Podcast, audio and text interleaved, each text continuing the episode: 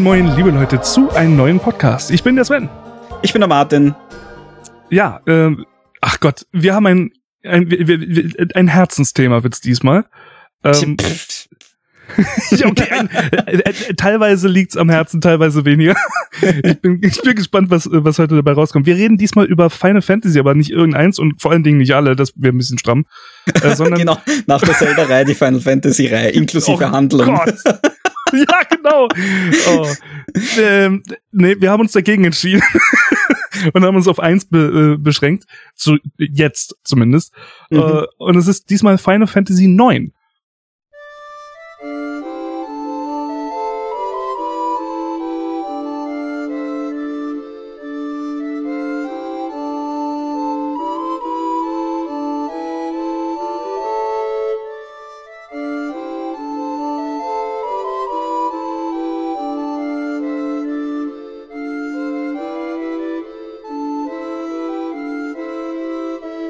Ja, äh, der Teil, den ich, ich sag's gleich vorweg, am schlechtesten in Erinnerung behalten habe, als ich ihn damals gespielt habe. Also wirklich, wahrscheinlich war es eine falsche Lebenssituation oder sonst irgendwas, aber das Spiel ging mir einfach nur auf die Nerven.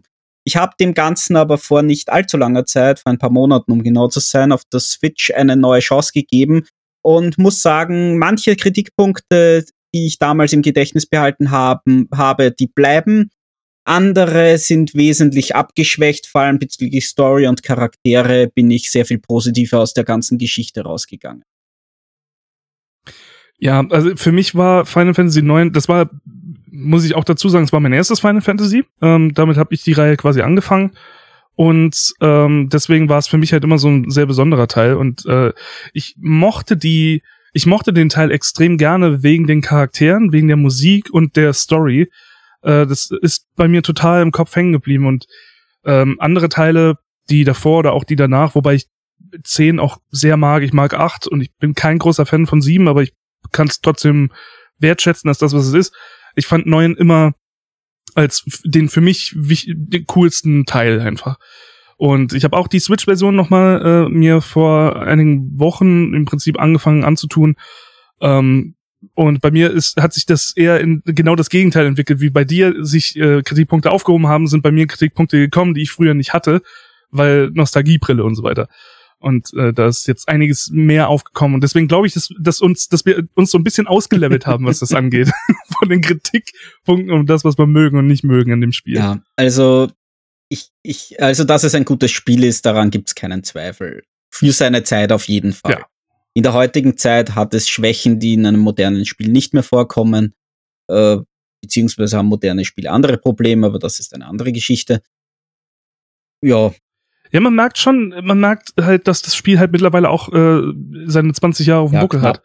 Und knapp, ja. Und das ist, das ist immer wieder, es ist zum einen angenehm zu sehen, wie sich die Spieleindustrie doch weiterentwickelt hat, auch wenn jeder mal flucht und sagt, oh, früher war alles besser. Und äh, Final Fantasy 13 war so hirnlos, einfach nur auf eine Taste drücken.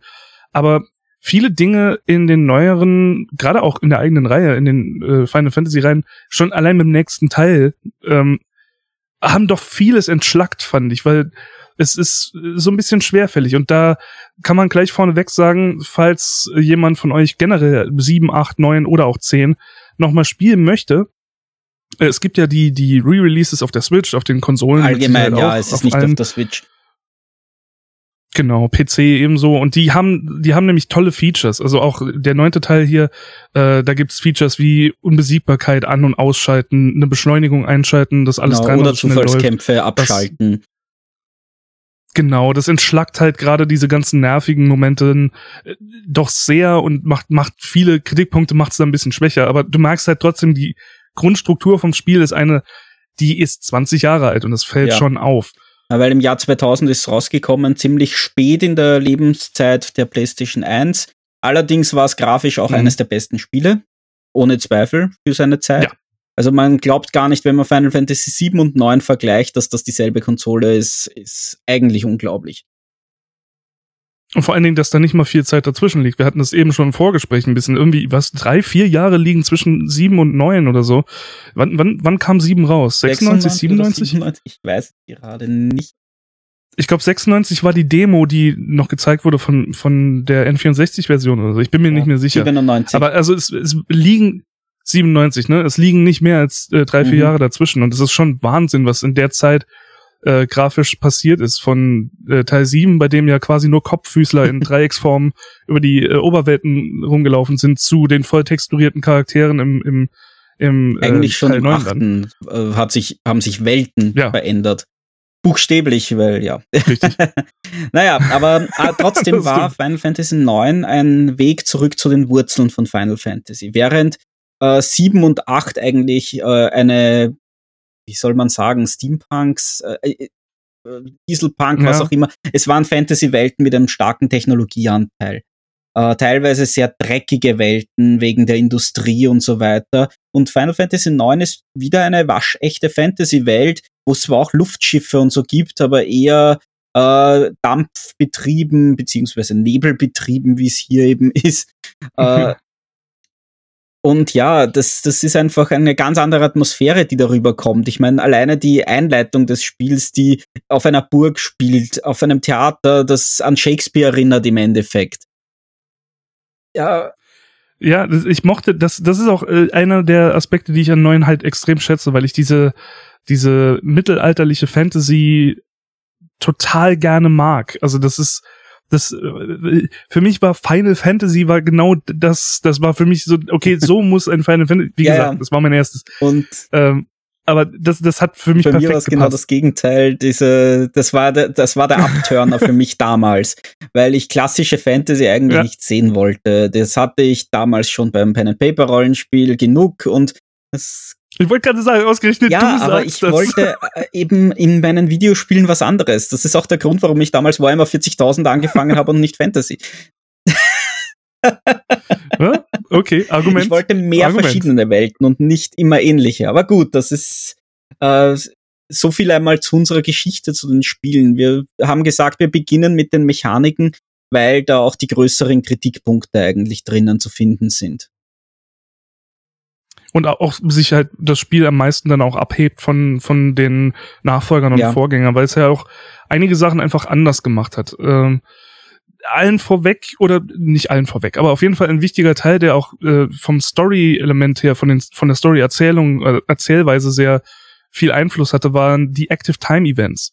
Das waren quasi äh, Momente, dann blinkte bei dir eine Anzeige, während du gerade mit deinem Charakter über eine Oberwelt rumrennst, mit, äh, mit äh, geskriptet natürlich alles mit Charakteren redest und die Story vorantreibst, blinkt plötzlich eine, eine Meldung auf, Active Time Event, und du kannst dann eine Taste drücken und kannst dann in ein Event springen, bei dem ein anderer Charakter aus deiner Gruppe, der in einem anderen Teil der Stadt ist, ein ganz eigenes Erlebnis hat. Oder sogar in einer ganz anderen Stadt, weil sich deine Gruppe ganz aufgeteilt hat. Und das war sehr interessant und hat auch für viel Comedy gesorgt, weil oft halt Momente passiert sind, wo sich Ereignisse überschnitten haben und du dann gar nicht verstanden hast, worum es eigentlich geht, wenn du die Taste nicht drückst, denn du konntest es auch ja. einfach ignorieren. Manchmal, ja, nicht immer. Genau das hat die Charaktere so lebendig gemacht. Äh, dass du einfach immer wieder was mitbekommen ja. hast, äh, wo du gar nicht bist. Und das ist übrigens ein, eines der wenigen Elemente, die ich wirklich, wo ich mich sehr wundere, dass ich die noch nirgends anders gesehen habe in Spielen.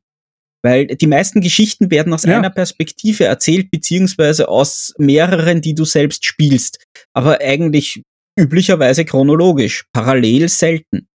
Und hier wurde halt wirklich versucht, ein bisschen was Filmisches reinzubringen. Und ich könnte mich gerade nicht erinnern, das in dieser Form irgendwo wieder gesehen zu haben.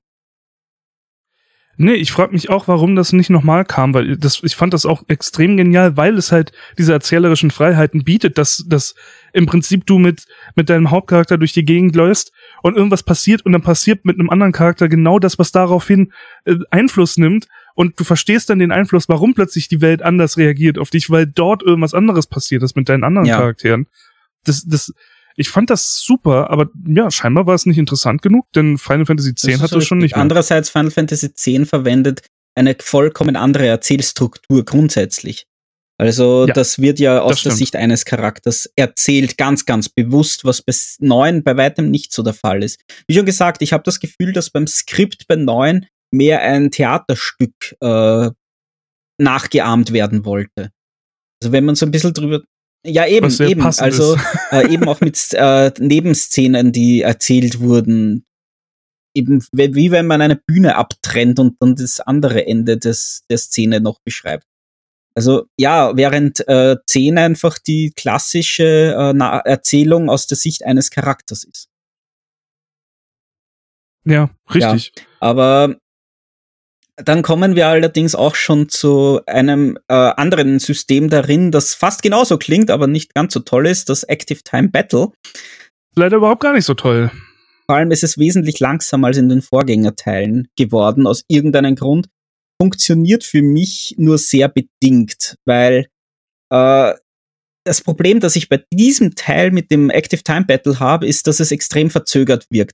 Du gibst einen Befehl ein und womöglich ist wegen einem höheren Geschicklichkeitswert oder so der Gegner dann noch dran, obwohl du den Befehl schon gegeben hast. Und in den blödesten Situationen kommt es so, dass du deinen stärksten Zauber gerade rausgehauen hast auf den Gegner und er kommt noch dran und spricht einen Reflektionszauber und haut deinen mächtigsten Zauber auf deine Gruppe zurück.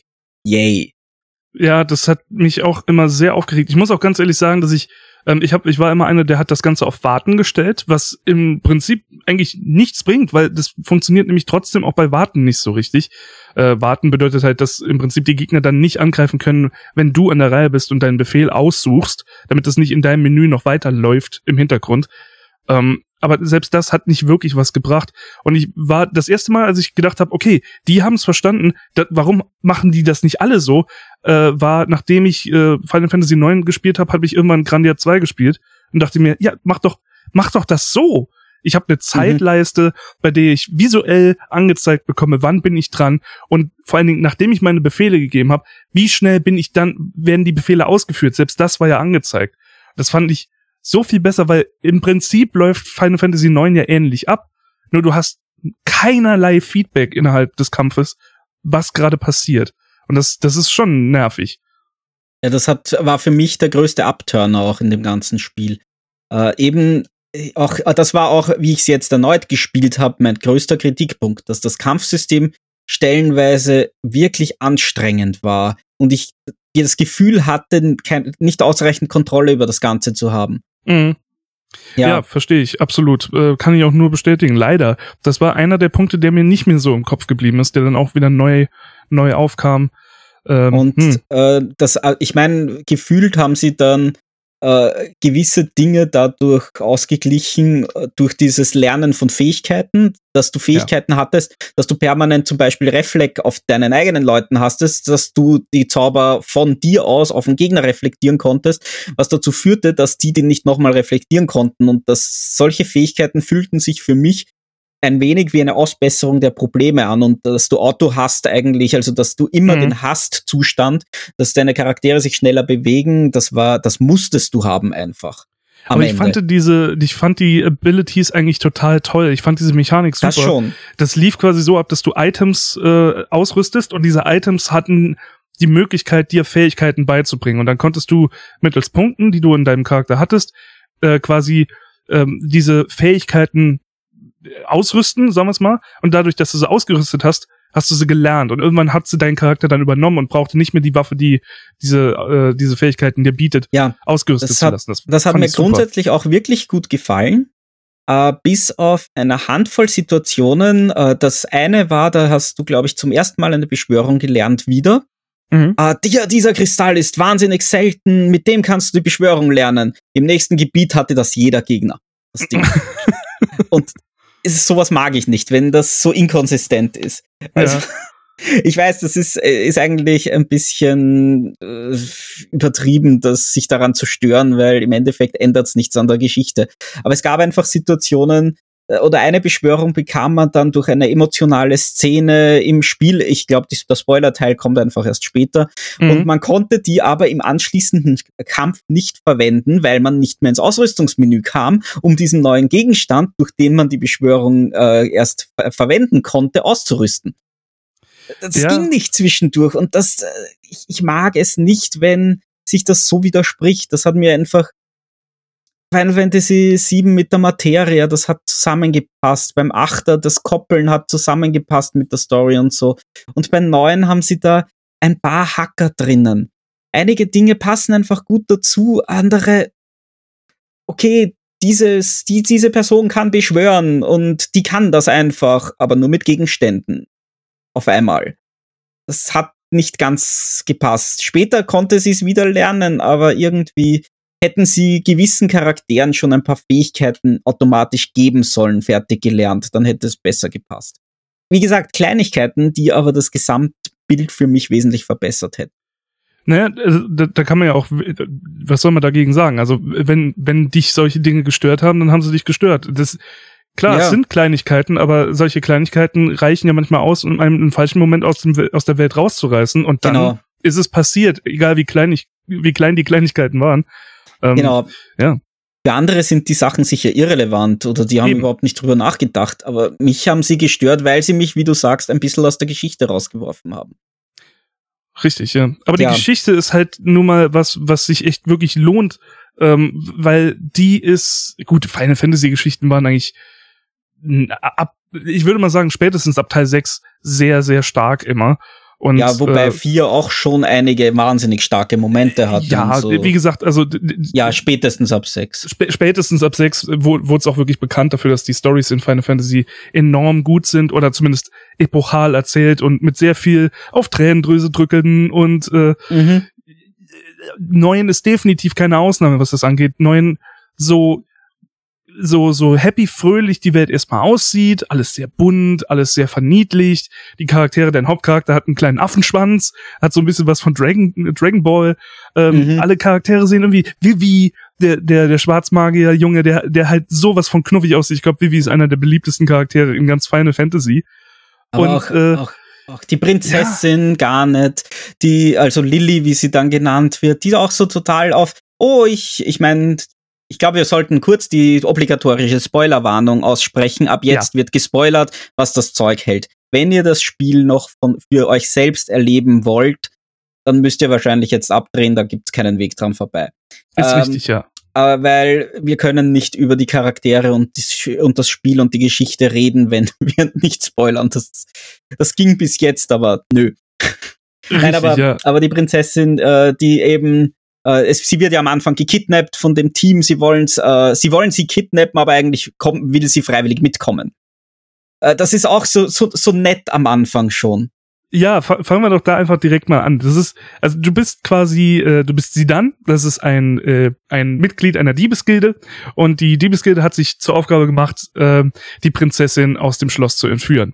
Und das Ganze wollen sie halt machen mittels einer Aufführung, einer Theateraufführung vor der, äh, vor der Königin und vor der Prinzessin. Und äh, dazu haben sie sich ein Stück ausgesucht. Ich weiß gar nicht mehr, wie das Stück hieß. Ich habe ich hab mir das mal ähm, ah. I Want to Be Your Canary. Das ist, oder Canary. Ich weiß nicht genau, wie das auf, auf Deutsch heißt oder ob das einen deutschen Namen hat. Ja, und, weiß ich gerade auch nicht. Ist auch nicht so wichtig. Und äh, ja, die, dieses Stück wird dann aufgeführt auf der Bühne.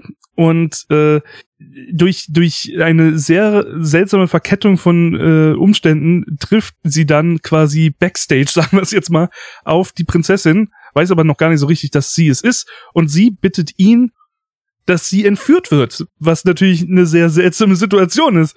Und äh, ja, das Ganze spielt sich dann auch so aus. Und sie wird tatsächlich entführt bis naja, bis Vivi ein äh, kleiner Schwarzmagierjunge, äh, der auch zufällig dieses Stück sehen möchte, äh, auf die Bühne gestürmt kommt, denn er wird verfolgt und äh, schießt einen Feuerball, der genau auf äh, Prinzessin Garnets Kopf landet und die Kapuze, die sie quasi ihre Identität bewahrt, äh, verbrennt. Und damit sieht auch die Königin, wer da, da gerade auf der Bühne wirklich ent entführt wird. Und äh, ja, so geht die ganze Chose eigentlich los. Ja, aber auch hier eigentlich durchgehend äh, äh, in Summe recht niedlich, eben, dass die Charaktere sich gegenseitig überhaupt nichts Böses wollen, äh, dass die sie fliehen dann auch so abenteuerlich, so Robin Hood-mäßig, aber eher wieder Disney-Film als irgendeine ernsthafte Verfilmung. Ja. Und ja, ich meine, zugegeben, dann wird schon ein Hauch ernster, als äh, die Königin dann aufs Luftschiff der Theatergruppe feuert, also es vom Himmel schießt. Richtig, ja. Und äh, das gelingt auch so halbwegs. Ähm, dass ja. Sie flüchten alle auf das Schiff, inklusive Steiner, dem, sag ich mal, Bodyguard der Prinzessin, ein mhm. Ritter. Ein bisschen dümmlich, ja. aber sehr nett. Und sehr, sehr pflichtbewusst. Äh, bewusst. Absolut. Es geht nichts drüber. Es geht nichts über die Königin und niemand geht an die Prinzessin. Genau. Und ähm, ja, sie flüchten alle auf das Luftschiff, äh, versuchen abzuhauen und dann wird aber das Luftschiff noch getroffen, schwer sogar, und stürzt dann in nahegelegenem Wald in den Wald. Ja. Und dort geht die Geschichte eigentlich dann erst irgendwie auch noch nicht so richtig los. Äh, sie kommen dann aus dem Wald irgendwie raus, letztendlich allerdings nur äh, sie dann mit seiner, mit den Hauptcharakteren, die anderen bleiben darin. Ein anderer wird sogar versteinert. Ich wollte gerade sagen, äh, Blank, das ist eigentlich eine sehr, da wird schon ziemlich schnell im Prinzip äh, sehr deutlich gemacht, äh, dass, dass hier nicht alles so ähm, fröhlich und happy und bunt bleibt. Denn ähm, ja, die Prinzessin wird im Prinzip gefangen von einer großen Giftpflanze. Und äh, als sie die retten, kommt Blank, einer von der Theatergruppe, quasi zur Hilfe. Und sie flüchten aus dem Wald und ähm, ja, im Prinzip wäre sie dann gestorben bei der Flucht, wenn Blank ihn nicht nochmal weggeschubst hätte aus diesem Wald, aus dem letzten Stück raus und dabei halt eben selbst in den Dornen hängen bleibt und dann quasi versteinert wird. genau, es, ne? den können sie ja dann auch retten mit einem entsprechend. Ja. Das ist auch ein, einer der nächsten Dinge, die sie machen wollen, eben die eine Goldnadel finden.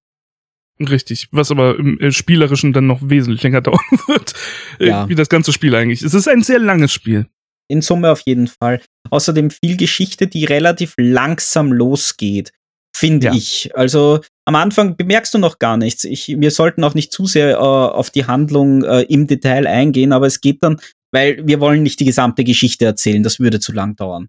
Wir ja, das wäre absurd. Das sind vier. CDs auf der PlayStation 1. Ja, äh, die umfangreich äh, eine Geschichte erzählen. Aber es, es äh, mündet letztendlich darin, dass sie dann ins Königreich, ins Nachbarkönigreich kommen, wo der Onkel der Prinzessin lebt, äh, der auch gerade verwandelt ist, bla bla blub, ist längere Geschichte. der Sid, der, der Sid diese, diese, ja, da ist diese Geschichte, äh, weil Final Fantasy braucht einen Sid oder Richtig. eine Sid, je nach Teil. Ähm, und ja, der, hat nämlich diese Theatertruppe, also diese Diebesgruppe angeheuert, dass sie die Prinzessin entführen und in Sicherheit bringen, weil da kommt es dann langsam raus, dass scheinbar die Königin äh, sehr kriegslüstern ist. Sie will einen Krieg anfangen und das geht dann auch relativ schnell. Man lernt einen neuen Charakter in der Stadt kennen, Freier. Äh, ja, auch ein äh, Charakter, bei dem wieder mal sehr, sehr schnell klar wird, dass das nicht alles so fröhlich ist. Äh, Freya ist eine, äh, eine, ist es eine Kriegerfrau? Eigentlich, eigentlich nicht unbedingt. Ne? Eine, ich, naja, oh ja, sie ist eine, schon eine Dragonerin im weiteren Sinn. Ja, sie ist auf jeden Fall auf der Suche nach ihrer großen Liebe. So. Drachenritter, genau. Sie ist auf der Suche nach ihrer großen Liebe, die äh, der der gute Mann ist nämlich in den Krieg gezogen und ist äh, nie wieder zurückgekommen und sie sucht ihn jetzt. Also auch das schon mal gleich. Mh, hm, okay, das hm, das wird unangenehm wahrscheinlich. Mhm. Und die schließt sich dann der Gruppe an und damit wächst sie um ein weiteres Mitglied. Und zwar ein sehr starkes. Oh ja, sehr, sehr cool auch. Äh, allgemein großartiger Charakter, melancholisch, aber äh, selbstbewusst trotzdem. Äh, ist auch schön, wie die Charaktere wirklich ihre Fähigkeiten ausspielen. Freya hat zum Beispiel die Fähigkeit, unterbricht mich, wenn ich da falsch liege, aber ich habe das so im Kopf, die kann im Prinzip sehr weit nach oben springen und damit ihrem Speer quasi eine Attacke machen, ist aber dann für eine Runde quasi äh, nicht verwundbar, weil sie in der Luft hängt aber sie ähm, kann eben auch sonst nichts machen. Richtig. Steiner äh, hat äh, freundet sich sehr schnell mit Vivi an, mit dem mhm. äh, kleinen Magier. Und äh, die tuscheln so untereinander, was eine coole Idee wäre. Wie könnte man das nicht so machen? Und damit äh, schaltet man automatisch dann frei, dass quasi Steiner einen Schwertangriff starten kann, bei dem Vivi das Schwert verzaubert und somit das Schwert Feuer fängt und noch extra Schaden macht. Solch, solche Elemente sind super cool. Und worüber ja. aber auch noch nicht gesprochen haben beim Kampf ist die Trance. Ja. Das, äh, das ist dieses Element, dass wenn man zu viel Schaden nimmt, es lädt sich beim, beim Schaden jedes Mal so eine untere Leiste auf. Wie das Limitleiste oder so. Genau, und wenn die voll ist, äh, verfällt der Charakter in Trance, macht mehr Schaden und er kann sogar spezielle Attacken machen. Ja, ich mag die Trance nicht als Element. Du kannst sie nicht selbst auslösen. Wenn er voll Richtig. ist, dann macht er sie einfach. Du kannst dadurch ja. nicht taktisch planen für einen Bosskampf oder so. Außerdem äh, wirkt sie irgendwie auch drauf gepappt, finde ich. Sie wird dann in die Handlung eingebaut im Laufe ich der Zeit. sagen. Aber warum gerade alle Charaktere das können, wird zum Beispiel nicht erklärt. Ist richtig, jeder Charakter hat diese Trance und so wie das nachher in der Story eingepackt wird, macht das nicht zwingend Sinn, aber ich mag, ich mag den Aspekt, dass du die Trance nicht selbst steuern kannst, weil die Trance, wir sind beim Spoilern, ist ja wurscht, die Trance ist im Prinzip eine, ausgelöst durch extreme, extreme Wut, extrem, extremen Zorn. Und das wiederum macht ja Sinn, dass du deinen Zorn nicht mehr kontrollieren kannst, der bricht aus und du wirst einfach kriegeswahnsinnig, wie auch immer, Berserker. Ja, das ist, ist, ist schon richtig. Aber wie schon gesagt, dass es einfach alle können, ohne Kommentar, ist wieder so eine Mechanik, die ein bisschen draufgesetzt wirkt für mich. Mhm. Ich mochte sie, aber ich kann verstehen, warum man sie nicht mag. Taktisch ist sie nicht besonders angenehm, aber von der Story her fand ich sie eigentlich Und ich fand auch die Modelle, die Charaktermodelle verändern sich und die sind meistens sehr cool. Also sie sind durchgehend das sehr stimmt. cool. Außerdem leuchten sie pink. ja, das auch. Aber ja, äh, da sind wir auch äh, bei Freier sind wir dann nämlich beim ersten größeren Element, nämlich, dass wir uns aufgeschrieben haben, ein Thema, das sich durchs ganze Spiel zieht, nämlich der Verlust. Äh, Freier ja. Äh, ist, also die kriegslüsterne Königin greift dann nämlich das Königreich von Freier an und bringt einen Großteil ihrer Verwandten, ihrer Freunde um und man kommt dann in diese Stadt und findet dort lauter Leichen vor und äh, Verletzte und manche haben es dann doch überlebt und sind zum Ursprung ihres Volkes gezogen und die hat, der wird dann auch zerstört. Sie verliert einfach fast alles. Also, ja, sie verliert ihr ganzes Volk und sie verliert ihre Heimat. Und, und sie hat ihren Mann verloren. Ja, das auch noch. Und da, darüber hinaus verliert sie den ja quasi auch noch, weil sie findet ihn zwar wieder, aber er erinnert sich nicht an sie. Ja, er hat das Gedächtnis verloren. Das ist diese, diese Abfolge von äh, Momenten, dass sie in die, in die Stadt kommt und fast alle sind tot. Dann äh, zieht sie sich noch weiter zurück zu dem, zu dem heiligen Baum, äh, zu dem letzten Rückzugsort ihres Volkes, findet dort dann ihren, ihren Angebeteten. Der hat allerdings komplette Amnesie, kann sich nicht mehr an sie erinnern, weiß nicht mehr, dass sie jemals verliebt und verlobt waren. Und dann kommt der große Angriff auf diesen Baum und der gelingt. Und das ist so eine, eine Welle, eine, Ab eine, eine Ansammlung an, an fürchterlichen Momenten, die für diesen Charakter reinbrechen. Das ist unglaublich. Vor allem, das wird auch entsprechend gut erzählt. Es, es, es geht wirklich ans Herz. Äh, darüber hinaus geht es natürlich auch den anderen Charakteren ans Herz, dass dann Haufen Leute umgebracht werden und so weiter. Gleichzeitig hast du bei Steiner auch diesen, dieses, diesen Zweifel, weil für ihn ist ja die Königin alles und so und das gibt einen Grund und das war sie gar nicht oder was auch immer, ja. Also, Richtig, oder ja. die anderen waren die Aggressoren. Also, er sucht halt Ausreden. Er ist eigentlich, ja, klassisch menschlich. Man glaubt an etwas und muss immer mehr realisieren, dass das nicht so richtig ist. Auch er hat äh, eigentlich einen Verlust langfristig zu verzeichnen, wenn man so darüber nachdenken würde. Aber das ja. bezieht sich eigentlich eher auch auf diese Selbstfindung, die ich mir jetzt noch zusätzlich aufgeschrieben habe, die auch viele Charaktere durchmachen. Ja, vor allen Dingen zum Beispiel auch Vivi, bei dem äh, auch beides zutrifft, weil ähm, diese Angreifer von, äh, die die ganze Stadt auslöschen, das sind nicht irgendwelche Angreifer, sondern das sind ebenfalls Schwarzmagier. Und das ist das erste Mal, dass Vivi andere seiner Art sieht und nicht verstehen kann, dass diese ganzen Schwarzmagier quasi willenlos alle Menschen umbringen, oder nicht Menschen, aber die, dieses ganze Volk umbringen. Und er, er einfach nur wissen will, wo er herkommt. Und natürlich jeder auf ihn, auch wenn er nun mal ein bisschen anders aussieht, der ist ja quasi wie ein Kind und die anderen sind erwachsene, große äh, Schwarzmagier. Aber alle reagieren sehr ängstlich auf ihn, weil sie nun mal die ganze Zeit mit diesen Schwarzmagiern kämpfen und äh, die Schwarzmagier schon ihr halbes Volk ausgelöscht haben. Und dann kommt ein, ein kleiner süßer Vivi daher und will doch eigentlich nur helfen und ist dann natürlich auch ständig in der in, in, in dieser depressiven Phase, weil dann er, er sucht seine Heimat, er sucht seine seine Artgenossen und er findet sie, aber sie bringen alle Leute um und er wird beschuldigt und es ist Vivi ist eine sehr tragische Figur. Äh, auf jeden Fall, weil äh, hier kommt eben das Thema der Einsamkeit stark zum Tragen, äh, das wir auch eigentlich an vielen Ecken im Spiel finden. Einerseits zuerst ist Vivi mal alleine, weil er anders ist er ist der Einzige ja. seiner Art. Danach äh, ist er alleine, weil niemand was mit ihm zu tun haben will, weil alle Angst vor ihm haben.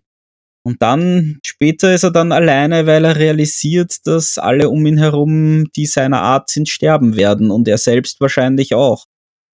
Das ist, glaube ich, einer der härtesten Momente für mich im ganzen Spiel, weil natürlich wächst einem Bibi extrem ans Herz. Vor allem und, äh, vielfältig, man spielt ihn ja auch. der ist der erste richtig, Charakter, ja. den man spielt. Richtig, ja. Bevor Zidane. man noch sie dann, ja, bevor man sie dann spielt, spielt man erstmal noch Vivi in seiner Erzählung, wie er in die Stadt kommt. Genau, und, und wie er so ähm, sich freut auf das Theaterstück. Er will dort unbedingt hin und kann und dann Ticket nicht. Geklaut bekommt. Genau, bekommt sein Ticket geklaut, äh, kriegt kein anderes und schleicht sich dann mit einem kleinen Jungen, den er kennenlernt, dem Rattenjungen ins in, in das Theaterstück. Deshalb wird er ja auch am Anfang verfolgt. Aber total niedlich am Anfang die Story und man erwächst einen auf diese Art aufs Her an das Herz und dann hört man, oh, der hat nicht lang zu leben. Ja, du kommst quasi irgendwann in die Stadt der Schwarzmagier oder so ein kleines Dorf und da erfährt Vivi halt, warum diese Schwarzmagier, die eigentlich als Maschinen dienen, zum ersten Mal ein eigenes einen eigenen Willen entwickelt haben. Sie sind einfach auf einen, auf einen Schlag alle erwacht aus dieser, aus dieser Trance, aus diesem Gedanken, aus diesem sturen Befehlsbefolgen und äh, haben realisiert, wir sind alle, ja, Kampfmaschinen gebaut zum Krieg und wir sind, wir leben alle nur, leben in Anführungsstrichen in dem Moment, ein Jahr oder circa ein Jahr und dann werden wir nicht mehr gebraucht und wir werden einfach abschalten und ja. das war's. Und das ist das erste Mal, dass Vivi erfährt, dass er gar kein Mensch ist in dem Sinne, sondern dass er ebenfalls nur eine Maschine ist, die vermutlich in wenigen Monaten abschalten wird, denn er ist ja schon ein bisschen älter für sich in dem Moment. Und das ist so tragisch und vor allen Dingen auch, weil Vivi das nicht zugibt gegenüber der Gruppe, zumindest für die längste Zeit. Er verheimlicht das und möchte nicht, dass die anderen davon wissen Gleichzeitig bringt ihm aber dieser Schwarzmagier in dem Dorf bei, wie wichtig es ist, dann eben diese Zeit zu genießen, das Leben zu genießen und so viel auszukosten, wie es nur geht. Und äh, Vivi geht daraufhin zu seiner Gruppe und sagt, ich will teilhaben an diesem Abenteuer, ich werde euch weiterhelfen. Das ja. ist, ja, hart. Ja, ja, weil äh, der Sinn des Lebens quasi wird hinterfragt. Mhm. Äh, warum leben die eigentlich? Das, das hinterfragen sie häufig. Das ist ja auch die Geburt von diesem Chocobo äh, im Dorf. Das ist eigentlich eine verdammt wichtige Sache, dass sie dieses Ei beschützen. Sie leben, um dieses Ei zu beschützen. Und dann mhm. den Kleinen großzuziehen, ist eigentlich total niedlich, aber im Endeffekt auch irgendwie tragisch, weil sie wollen ihrer, sie sind Kampfmaschinen, aber das wollen sie nicht sein. Ja. Sie sind ja wirklich entlaufene Kampfmaschinen, wenn ich das richtig in Erinnerung habe. Die ja, sie sind im Prinzip Kampfmaschinen, die auf einen Tag alle aufgewacht sind und haben gesagt, wir sind jetzt unser eigenes Selbst. Mhm, haben ihr kleines Dorf gegründet und wollen da einfach nur leben.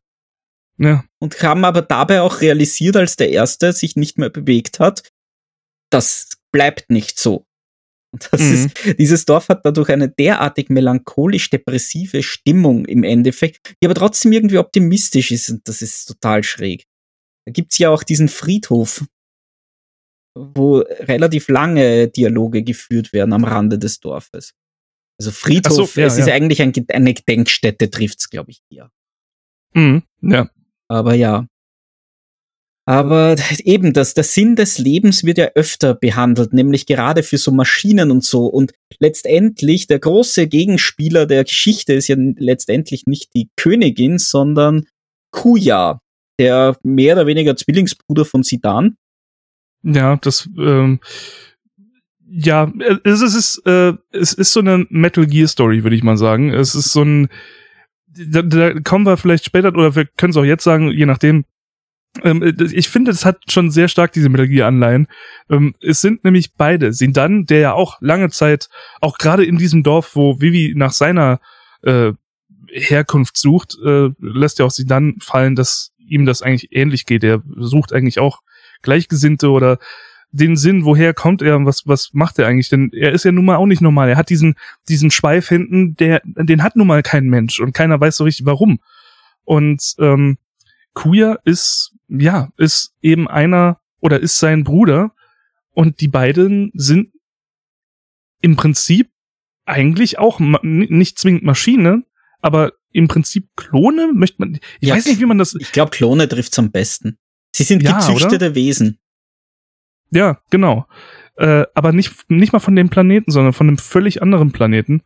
Und diese Züchtung von Wesen ist im Prinzip auf diese Welt gekommen, um diese Welt auszulöschen oder besser diese Welt zu aufzusaugen. Ja, vorzubereiten, dass sie Welt. sich mit der anderen Welt vereinen kann, dass die andere Welt weiterleben kann. Richtig.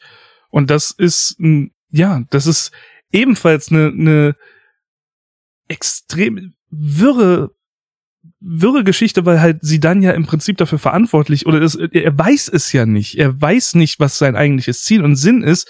Kuya weiß das aber sehr wohl. Und Kuya spielt damit, dass sie dann keine Ahnung davon hat. Ja. Und das ist, aber er lässt es auch dadurch geschehen, dass sie dann ihm immer wieder in die Quere kommt und immer wieder die Pläne verzögert und vereitelt. Zwar nicht zwingend erfolgreich, denn wenn man mal ehrlich ist, was in dem Verlauf der Story passiert und was alles zugrunde geht, das ist eine Menge. Also dieser eine Baum mit dem einen Volk von Freier ist definitiv nicht der einzige Verlust, den man dazu zu verbuchen hat. Ganz Alexandria wird ausgelöscht, äh, also die komplette Stadt von Prinzessin Garnet. Da ähm, wird schwer, schwer, schwer in Mitleidenschaft gezogen. Komplett ausgelöscht wird sie nicht. Bleibt ein bisschen. Nee, Alexandria wird ausgelöscht. Lindblum ist noch, ist noch zum Teil da. Ich glaube, Alexandria bleibt noch ein paar Ruinen übrig, die ein bisschen mehr sind als gar nichts, aber nicht viel. Es ist auf jeden Fall kein, äh, kein Vergnügen. Da bleibt nicht viel ein Stein auf dem anderen. Ja. Äh, der Verlust, äh, Verlust war halt auch so ein Element, was wir aufgeschrieben haben, und das ist halt extrem stark vorhanden. Gerade ja. bei, bei Garnet, weil die verliert ihre Mutter die, die Königin, die wird getötet von Kuya. Äh, ich würde sogar noch einen Schritt früher gehen. Garnet verliert zuallererst einmal ihre Fähigkeiten. Das ihr stimmt, werden, ja. Ihr werden die, also da, da kommen wir einfach zu einem großen Element auch im Spiel. Beschwörungen sind wahnsinnig wichtig in dem Spiel für die Story. Also Beschwörungen, wie man sie aus früheren Teilen kennt, sind hier äh, wirklich story-relevant weil äh, Bahamut und so weiter, sie werden, äh, einige dieser Beschwörungen sind in gar nicht vorhanden, sie kann sie aber eigentlich nicht heraufbeschwören. Im In-Game werden sie dadurch dargestellt, dass sie einfach viel zu viele Magiepunkte kosten. Aber sie werden ihr, äh, diese Beschwörungen werden ihr dann entzogen und in Kristalle gesetzt. Äh, ist auch sehr wichtig, weil das ist auch das Symbol des Spiels. Das ist für mich immer wesentlich bei Final Fantasy gewesen in den damaligen Teilen. Ja. Äh, ja, und äh, das, damit sie die Königin nutzen kann. Sie verwendet ja diese dann auch für die Zerstörung dieses Weltenbaums, für die Zerst also für den Krieg verwendet sie diese Beschwörungen dann auch. Und die Schwarzmagier äh, spenden die Energie dafür, wodurch die noch viel mächtiger sind als äh, eine Einzelperson, die jemals äh, erschaffen könnte. Und so verliert äh, gar nicht zuerst einmal quasi ihren Zweck, ihr, ihre Bestimmung, ihren, ihren Ursprung. Sie ist eine Adop Tochter, wie sie auch später feststellt. Und äh, diese, diese Beschwörungen waren das Besondere an ihr und das wird ihr mal weggenommen. Dann ist sie nur noch ein äh, Püppchen, äh, das den Thron besteigen soll irgendwann, weil nicht mehr bleibt von ihr übrig. Sie sieht das ja selbst so. Ja, richtig. Und später versucht sie aber dann doch zu helfen und ihre Bestimmung zu finden. Sie kann auch dann wieder Beschwörungen zurückbekommen. Äh, schön langsam. Sie finden dann auch den Ursprung ihrer Mutter, die sie ja übers Meer gebracht hat, äh, in, ein, in den Ruinen eines alten Volkes, die Espa, wenn ich das richtig im Kopf habe. Mhm. Und dort findet sie auch eine einzelne Person, die auch zurück, äh, die noch übrig ist, die Aiko, ein, das jüngste Mitglied oder so alt wie Vivi circa in der Gruppe, äh, die auch einen ziemlichen Stand auf Sidan entwickelt, äh, obwohl sie eigentlich als Kind wahrgenommen wird, was sie ja auch ist. Äh, aber sie ist auch eine Beschwörerin und das ist halt was Besonderes. Allerdings lebt sie nur mit Mogris äh, oder Muggles auf Englisch, wie auch immer, äh, in einem Kle in dem alten Dorf, das damals von einem mächtigen Ding zerstört wurde, das eigentlich da war, weil äh, Kuya, das, die Invincible, das Luftschiff, das man auch später bekommt, wie auch immer, äh, dorthin gesteuert hat, um dieses Dorf zu zerstören. Ja. Die Invincible ist übrigens äh, ein sehr wichtiger Punkt, weil du ja auch gerade eben die Beschwörung angesprochen hast, denn der eigentliche Niedergang der Königin, warum die stirbt, ist tatsächlich in dem Angriff, in dem sie diesen riesigen Baum zerstört. Ähm, sie beschwört Bahamut, der diesen, diesen Baum zerstört. Und selbst Kuya wird von der, von der Macht von Bahamut wirklich verletzt, aber halt, wir reden hier von einem Kratzer an der Backe. Also, das ist wirklich ein Kratzer. Es schockiert Und ihn trotzdem ein wenig es schockiert ihn, aber ähm, das äh, sorgt halt dafür, dass er umso wütender wird und dieses Invincible Schiff ruft. Das ist erscheint nur als ein gigantisches rotes Auge am Himmel und ähm, das hat die Fähigkeit, die Bestien, die beschworenen Bestien zu übernehmen und quasi selbst zu steuern, wodurch Bahamut einfach mal umdreht und die komplette Flotte von der Königin, inklusive Königin, vernichtet. Und das ist auch ein Moment, du, du bist einfach nur gerade baff, dass dieses ganze Volk ausgelöscht wird von der Königin. Und dann dreht Bahamut einfach um und du denkst, die Königin ist die Bösewichtin, die, die muss bis zum Ende bleiben. Und auf einen Moment siehst du nur noch das Gesicht der Königin, die gerade in Flammen aufgeht, weil die das komplette Schiff zerfetzt. Ja. Und das ist unfassbar. Sie, sie wird aber für die Verabschiedung von Garnet trotzdem noch ans, an den Strand gespült, wo wir wieder den nächsten schweren Verlust von Garnet äh, sind. Dass die, diese junge Frau keinen schweren Schaden davon trägt, ist eher ein Wunder, wenn man drüber nachdenkt. Das ist richtig, ja. Äh, ja. Nein, also sie, sie verliert eigentlich dann ihre Mutter, auch wenn sie nicht einer Meinung waren, wenn sie sie hat sie trotzdem aufgezogen. Es hat Riesenprobleme zwischen ihnen gegeben und sie hat sie ausgenutzt, aber trotzdem war sie ihre Mutter letztendlich und das wird dann nochmal klar gemacht. Garnet hat ja auch immer wieder versucht, nochmal zurück nach Alexandria zu gehen, um die Mutter zu überzeugen. Dabei wurde sie ja auch gefangen genommen, weil die Mutter halt nicht mitgespielt hat, aber sie hat immer wieder versucht, die Königin trotzdem noch zu überzeugen davon, dass, warum, das kann nicht sein. Selbst sie hat ja nicht wirklich daran geglaubt, dass das hier alles der Plan der Mutter ist, was es ja letzten Endes auch nicht zwingend war, aber die Mutter hat es halt trotzdem gemacht.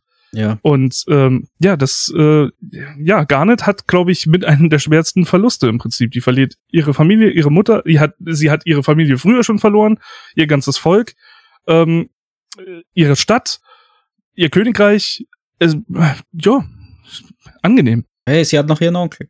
Das kann Freier hat fast mehr verloren. Aber ja, das die, nehmen, wahr, die ja. nehmen sich nicht viel. Einigen wir uns darauf.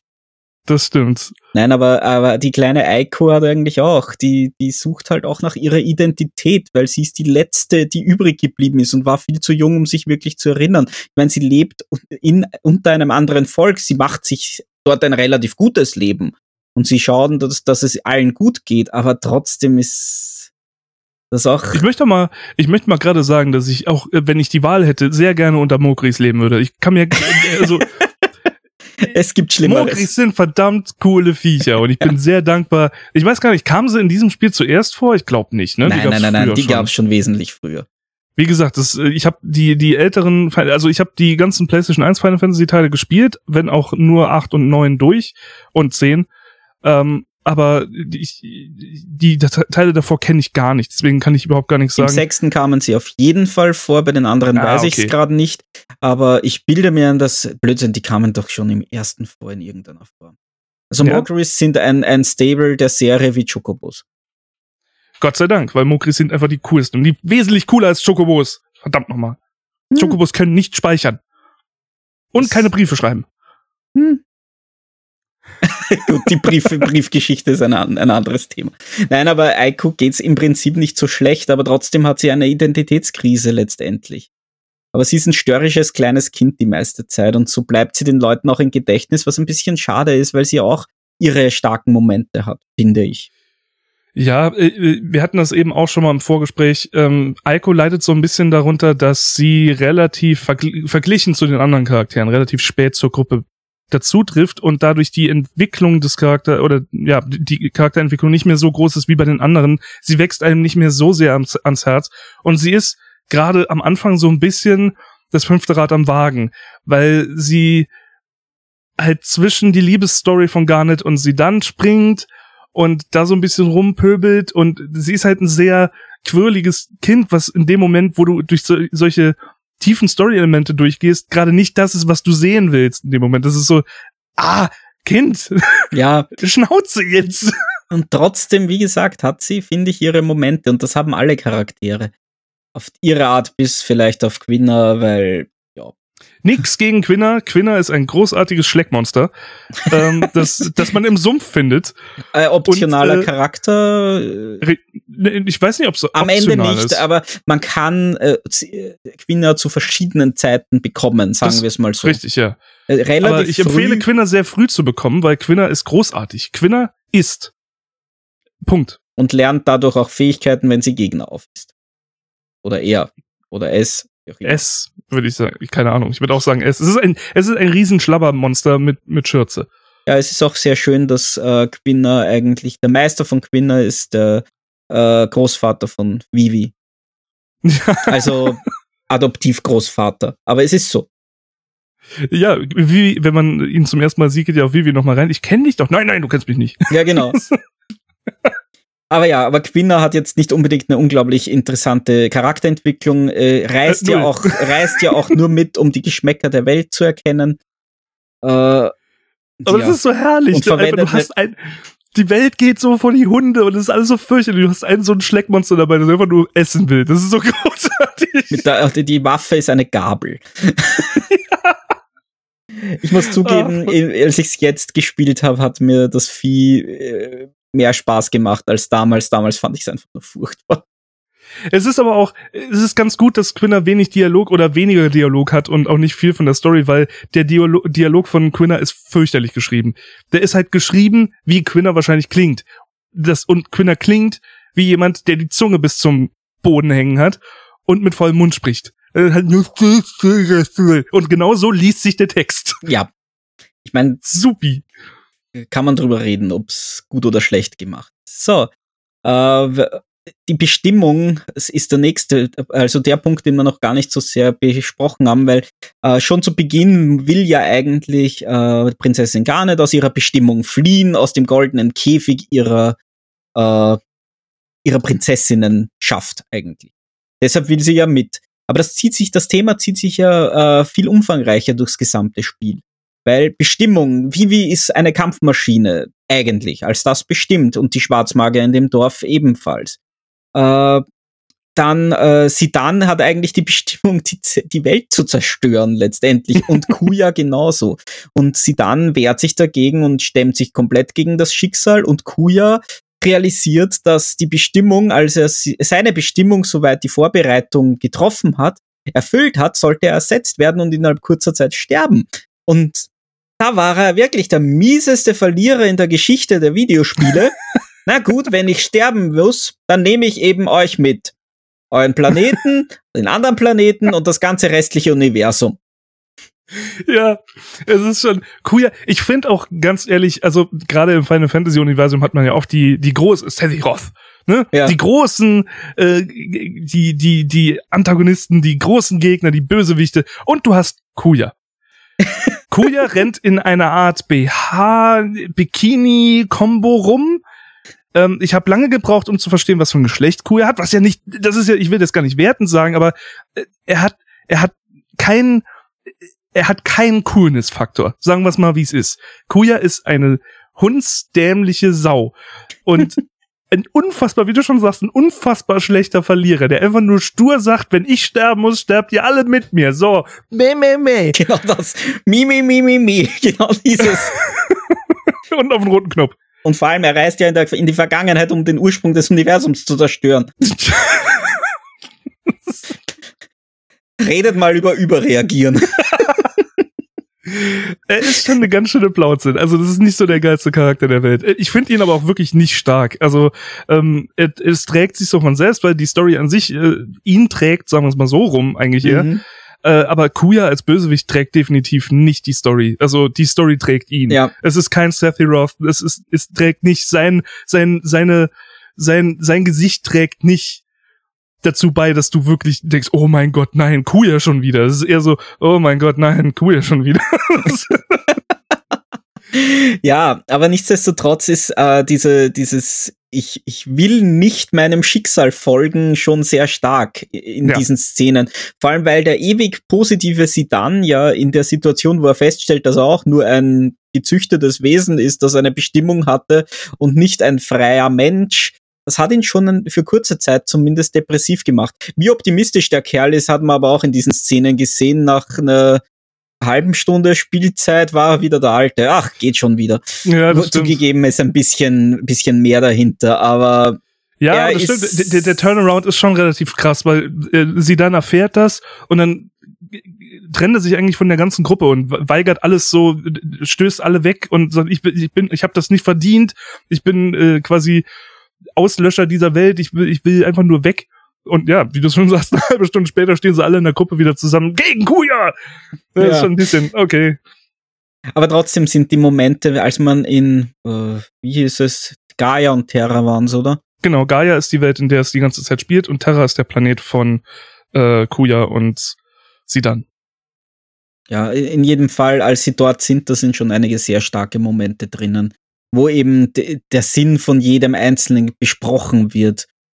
Äh, also gerade von den, denen von Sidans Volk einfach. Richtig. Eben, ja. die wurden gezüchtet, züchtet für einen Zweck. Das ist. Ja, vor allem war es das ist der Planet, der Planet überlebt nur dadurch, dass er andere Planeten frisst im Prinzip.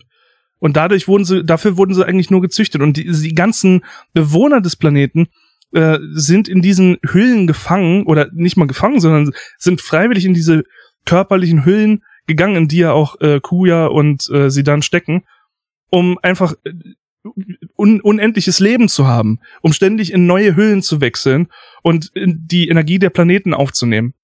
Also eigentlich, ein Eigentlich- sehr extrem äh, egoistisches Volk. Aber wenn ich mir, so, mir das so anhöre, klingt das irgendwie nach älteren Wesen. Ja, so ein bisschen, ne? Das stimmt. Haben die oft Plüschschwänze hinten? Nee, selten. Ne? Nö, das nicht, aber. Nein, nein, die, die wechseln auch in Körper in verschiedenen Zeiten, um ihr Volk überleben lassen, zu lassen. Äh, ja. Möglicherweise. Sind wir Ja, da was auf der äh, Spur? Yes, Cthulhu-Referenz. Juhu. äh, ja, aber wie schon gesagt, das, diese ganzen Elemente, ich meine, letztendlich verliert ja gar nicht sogar Sidan am Ende. Äh, Jein, sie Jein. verliert. Ja, also äh, zumindest Man- für den Moment. der, der, können wir ja auch drüber reden. Der Endboss ist natürlich Kuya. Und zwar in einer sehr krassen Form. Ähm, er, er nutzt quasi diese, da, da kommt nämlich die, diese Story zum Tragen, wie Trance eigentlich funktioniert. Er, er nutzt Ja. diesen enormen Zorn, der Zorn von der Königin Bane, glaube ich, ne? Äh, den, den nimmt er quasi in sich auf, um sich weiter zu verwandeln. Ja, immer, aber immer weiter und den eigenen Zorn dann auch und so weiter. Genau. Und dadurch wird er halt zum Endboss, den man dann, sind wir mal ehrlich, in einem eher uninteressanten Kampf äh, besiegt. Ich fand den Endboss-Kampf jetzt nicht so besonders prickelnd. Ich fand ihn, äh, er war dadurch spannend, dass du nicht wusstest, wie oft er drankommt, bevor deine Leute ihre Befehle durchführen. Wenn, wenn Hörer gerade dein Gesicht sehen könnten.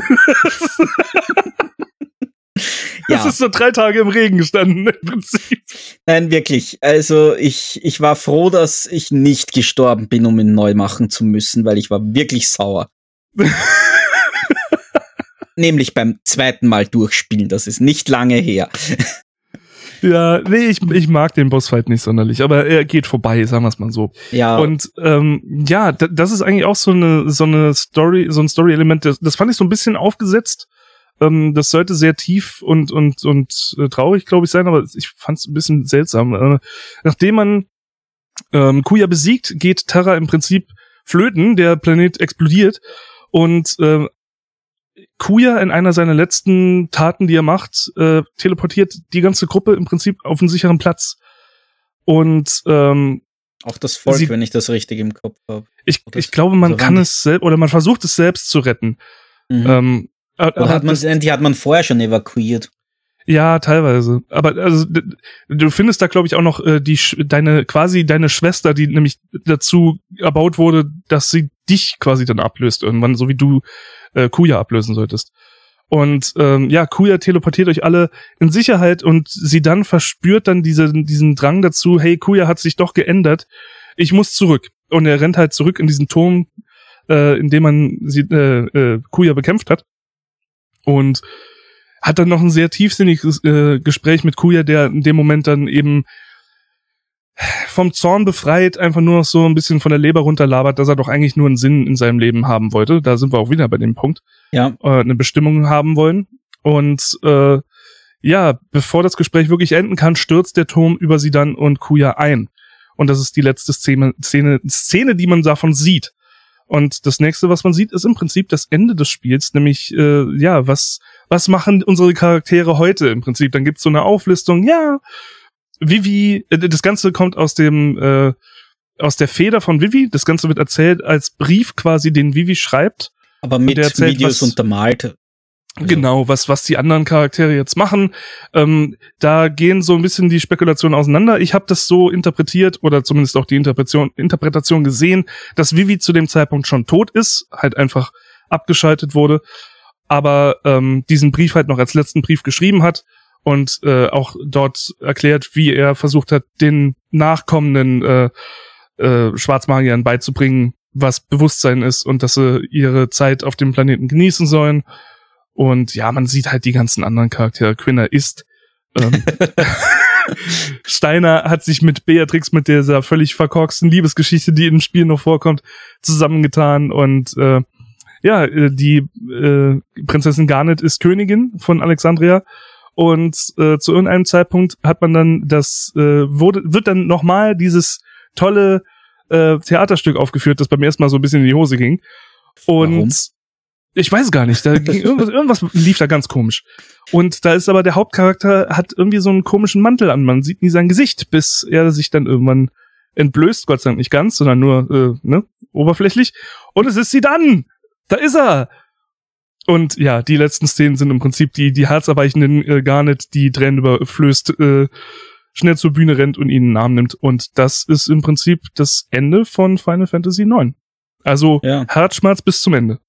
Ja, vor allem Liebesgeschichten, weil da gibt, davon gibt es ja mehrere im Spiel. Da gibt es keine einzelne äh, Zentrale, sondern eigentlich, ich meine, natürlich ist sie dann und gar nicht zentraler, aber im Endeffekt wird daraus ein Dreieck mit Aiko.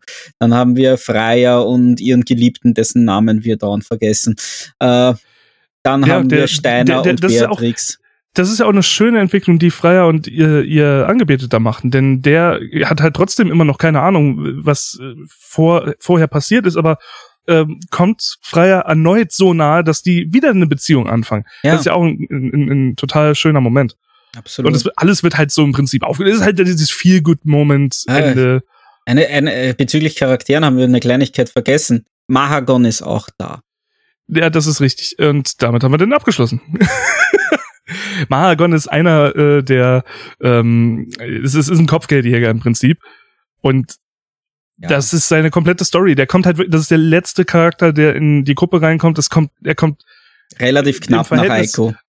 Ja, er kommt aber im Verhältnis wirklich relativ spät im Spiel und er hat nicht wirklich, ich glaube, sein einzig großer Moment ist, dass er irgendwann sagt, sie dann ist doof, ich will doch nicht bei euch in der Gruppe sein und eine halbe Stunde später ist er wieder in der Gruppe. Naja, im letztendlich, warum ist er überhaupt in der Gruppe? Weil sie dann ihn besiegt, äh, obwohl er ihn umbringen will, äh, verschont er aber Mahagon. Also sie dann verschont Mahagon, obwohl Mahagon sie dann umbringen wollte. So rum. Ähm, Richtig. Deshalb zieht er dann mit obwohl, äh, um ihn im Auge zu behalten, warum macht er das überhaupt? Warum geht er diese partnerschaftlichen Sachen ein? Warum arbeitet er nicht alleine? Er wäre allein besser dran und solche Sachen. Das will er eigentlich nur lernen dabei. Ja. Ja.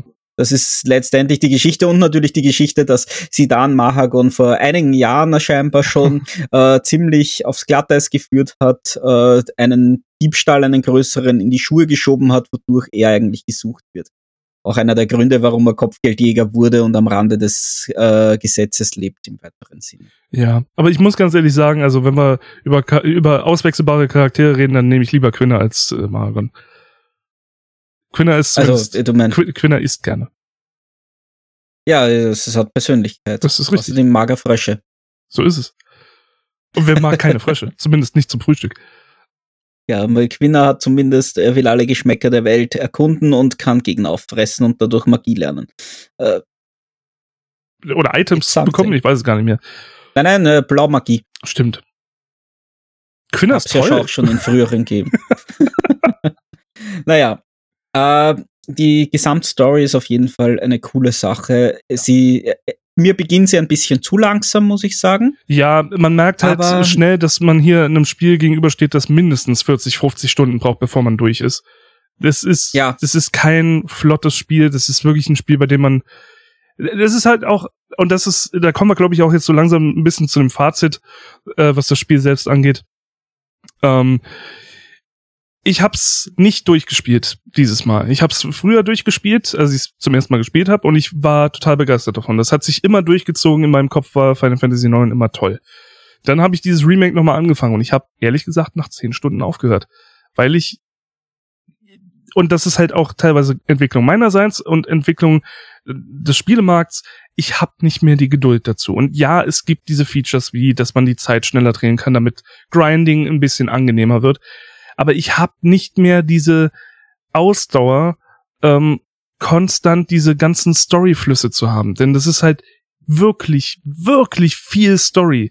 Und die, das Grinding und die Kämpfe dazwischen sind eigentlich mehr so ein bisschen das Auffüllen zwischen den Städten und zwischen den neuen Ereignissen, die kommen.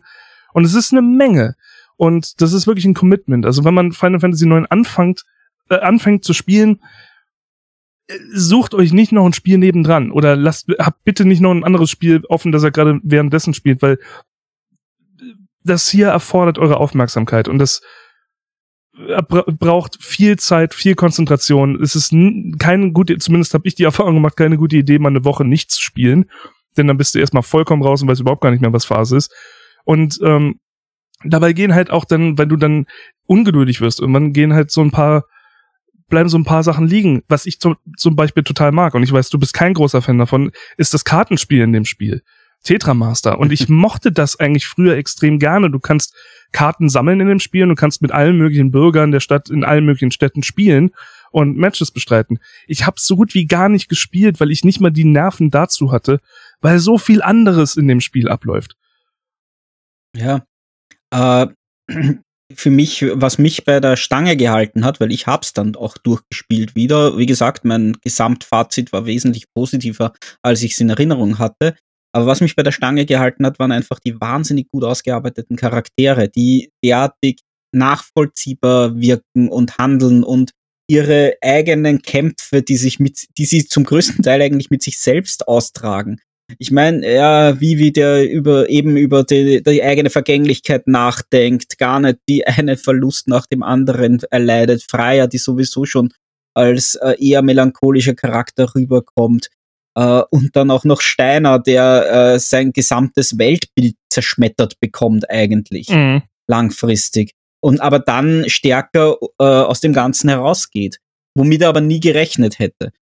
Äh, all diese Dinge haben das wahnsinnig für mich belebt und äh, haben mich, mich motiviert weiterzuspielen. Das Kampfsystem mag ich noch immer nicht. Äh, das Kartenspiel mag ich auch noch immer nicht. ist, äh, ist, es hat einfach ein Element, ein Zufallselement, Tetramaster, das ich nicht besonders mag. Du kannst äh, mit eigentlich starken, äh, schwachen Karten starke besiegen und, und deine stärksten Karten können besiegt werden durch schlechte Würfelwürfe im weiteren Sinn. Richtig, ja. Ich mag es äh, aber gerade deswegen. Ich bin, ich finde es sehr traurig, dass, ähm, das kann man ja mal fernab sagen, äh, ähm, Triple Triad wurde ja auch quasi dann, also es gab ein paar Versionen, ein paar Spiele, es gab auch sogar eine App dazu, ähm, es gab auch inoffizielle Apps und in Final Fantasy XIV, im Online-Teil, kannst du Triple Triad ja auch überall mit Bürgern spielen und gegeneinander spielen. Es gibt eine ganze Lobby dazu. Das ist total cool gemacht. Tetramaster gibt es nicht. Es gab Tetramaster einmal noch und das war bei Final Fantasy XI, bei dem ersten Online-Teil. Da gab es eine Weile Tetramaster als zweites Spiel, das quasi, du hast beide Spiele installiert und du konntest Tetramaster dann online spielen. Aber das hat nicht lange gehalten, die Server waren nicht lange online. Und seitdem gibt es, soweit ich weiß, von Tetramaster nichts. Kein Fan-Remake, kein offizielles Remake. Äh, das wird absolut nicht beachtet. Und ich finde es schade, weil ich mochte es. Ich weiß, viele Leute mögen es nicht. Viele Leute sagen, Tetramaster ist viel schlechter als Triple Triad und ich, ich kann es verstehen. Es ist offensichtlich die Mehrheit, aber ich finde es schade, dass Tetramaster quasi verschwunden ist. Ja, kann man leider nichts machen letztendlich. Vielleicht finden sich ja doch wieder Fans durch die vielen Remakes der letzten zwei, drei Jahre, äh, die, die eben das für sich entdecken und vielleicht was nachbauen. Wer weiß. Es gab ja. meines Wissens sogar in Japan zu dem Zeitpunkt des Releases oder davor, danach, weiß ich nicht genau, ähm, gab es ein Tetramaster oder ein Triple Triad oder es war sogar beides äh, als Kartenspiel. Das wurde damals äh, mhm. wirklich dort released, aber es kam niemals in Westen und es wurde auch nicht lange genug benutzt. Heutzutage wird du dafür wirklich wieder, da wird das richtig abgehen. Mhm. Vermutlich, die Nostalgie ist stark. Nein, aber mein Fazit zum Spiel letztendlich, ja, ich meine, Minigames können wir ja auch kurz erwähnen. Es gibt die Chocobo-Schatzsuche, die ich extrem stiefmütterlich behandelt habe, ja. wobei sie ganz nett ist. Nicht mehr, nicht weniger. Ich fand sie nicht schlecht, aber auch nicht großartig. Man sucht äh, in, in diesen Chocobo-Wäldchen irgendwelche äh, Schatzkarten und die sucht man dann auf der Oberwelt. Hm, ja. That's it, im Prinzip. Und die Froschjagd mit Quinja, äh, ja, man kann sie machen, man kriegt gute Sachen dadurch, aber man geht eben in diesen Sümpfen auf der Oberwelt und fängt dort dann Frösche, indem man sie äh, irgendwie in eine Richtung lenkt und im richtigen Moment draufspringt.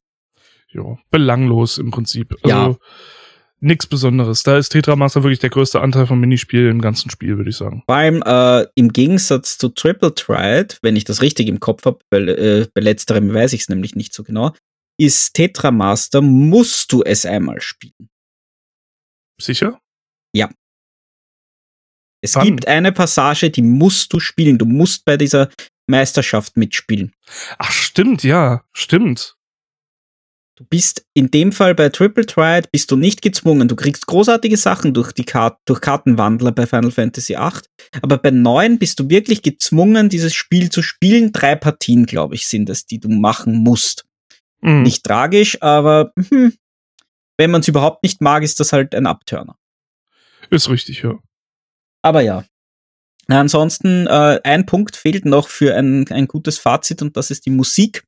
Und die ist großartig. Und das ja. kann ich auch jetzt weiterhin sagen. Es geht so weit, dass ich, nachdem ich es gespielt habe, mir das äh, Melodies of Life, das ein Hauptthema, das man auch auf der Oberwelt hört und so weiter, habe ich auf der Ocarina mir selbst beigebracht, weil ich es so sehr gemocht habe.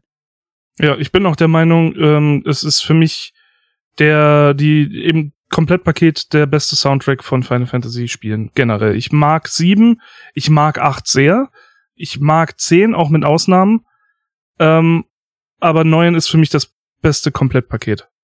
Mhm, verstehe. Ich mag das Kampf, allein sicher. das Kampftheme finde ich am besten von allen Final Fantasies. Ich mhm. weiß nicht warum. Ja, es ist, das ist Geschmack. Also bei Musik ja, darf man wirklich nicht groß diskutieren. Vor allem, äh, das sind alles, äh, alle genannten haben viel Anteil von Nobuo Uematsu, beziehungsweise vollständig. Und ja. er ist einfach ein großartiger Komponist. Absolut, ja. Ein bisschen schüchtern auf der Bühne, ich habe ihn ja auch schon live gesehen. ja, dann, äh, wir haben es ja am Anfang gesagt, wie wir es gespielt haben.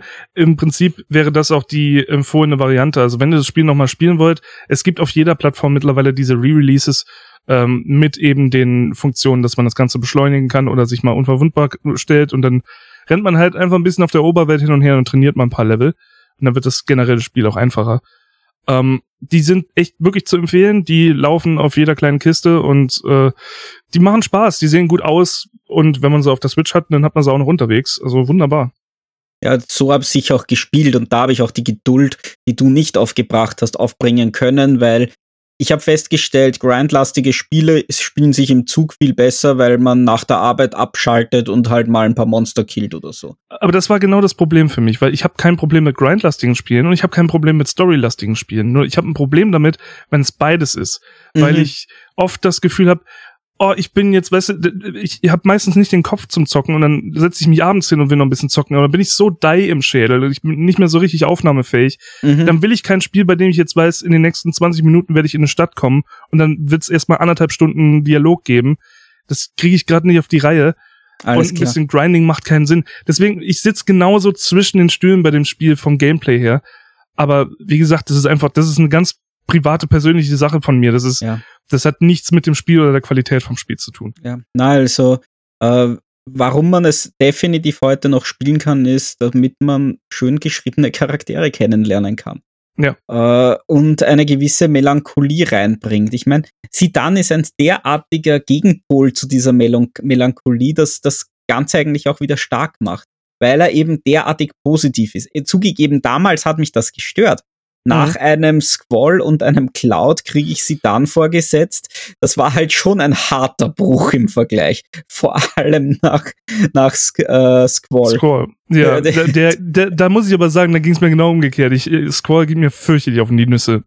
Der war mir echt ein bisschen zu emo. Ja, ich muss sagen, ich finde ihn jetzt, ich spiele ja derzeit Final Fantasy VIII, äh, ich finde ihn wirklich lustig, weil er ein derartig Teenager-Emo-Arschloch ist. Ja, das ist wirklich unangenehm. Äh, da gibt's wirklich diese Szenen. Äh, warum bist du, du solltest ihn aufbauen und nicht weiter runterziehen. Ah, ich sage ihm doch nur die Wahrheit. Warum sollte ich verbergen, dass er, dass er Scheiße gebaut hat? Ach, es ist ein Kotzbrocken. Ja, ja, aber ich, genau deshalb mag ich ihn. Aber egal. aber auch wieder interessanter Charakter. Aber das ist eine andere Geschichte und wird womöglich ein anderes Mal erzählt. Aber das werden wir sehen. Richtig. Ja, jetzt sind wir noch beim neunten. Ja, es ist, es ist ein schönes Spiel. Es hat sehr viel Humor, so düster und so dreckig und so derbe die Story sein kann. So witzig kann sie auch sein. Es hat viele Momente, wo man echt lachen kann. Also ja. es ist eigentlich, es wird alles bedient. Also es ist auch sehr episch stellenweise und man muss sagen, in, glaube ich, zumindest keinem Teil, den ich gespielt habe, wurden die äh, Beschwörungen derartig genial in Szene gesetzt.